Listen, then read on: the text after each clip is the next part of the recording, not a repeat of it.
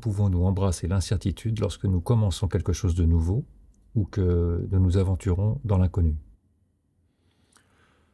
Euh, embrasser l'incertitude, euh, le, mot est déjà beaucoup teinté de, développement, de développement personnel de, de, ce que j'appelle le monde un peu gogo spirituel, parce que euh, va embrasser une incertitude, toi. Déjà, déjà, tu vois le truc. J'aime bien ces phrases-là, tu vois, embrasser l'incertitude. Euh, je, je, parlais avec un pote euh, il y, a, quelques jours et il me disait, alors que on s'était rencontrés dans un café pas loin de là où je bossais, il disait ah tiens c'est marrant, j'ai rencontré ce quartier lorsque j'avais 16 ans.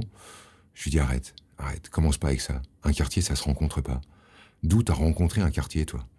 Un quartier, c'est un putain de tas de briques. Tu vas dans un quartier, tu vis dans un quartier, mais tu rencontres pas un quartier. C'est bon, quoi. On va arrêter avec ces formulations.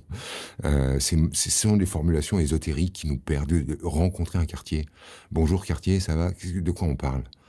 Et au bout d'un moment, en fait, on finit par pratiquer cette espèce de double langage, là où euh, tout le monde dit ouais, ok, c'est ok, on rencontre un quartier, on embrasse une incertitude, on accueille une émotion. Tiens, tu veux un café, émotion? Ouais, ça va au bout d'un moment. Moi, j'en ai marre de ce truc-là. On redescend d'un cran. Hein, et on va ramener ça à quelque chose de concret. Donc on est là face à quelqu'un qui a un projet et qui a la trouille. Ça va? Donc euh, c'est très simple, on redescend d'un cran, qu'est-ce qui va se passer?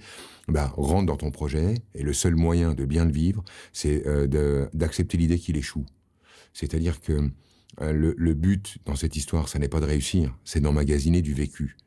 Plonge dans ton truc, fais tout ce que tu as à faire, mets-y ton cœur, euh, mets-y toute ta bonne foi, fais du mieux que tu peux.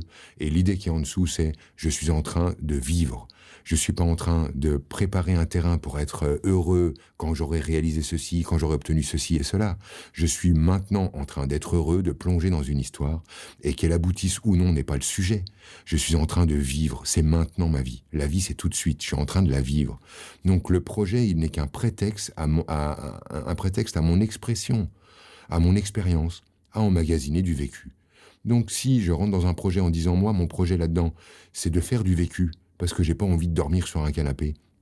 Parce que j'ai pas non plus envie de m'asseoir tout en haut de la colline comme un gars qui est arrivé, qui a réalisé son projet. Ouais, t'as réalisé, t'es en haut et quoi maintenant il se passe quoi? T'es où? C'est pas ça le truc.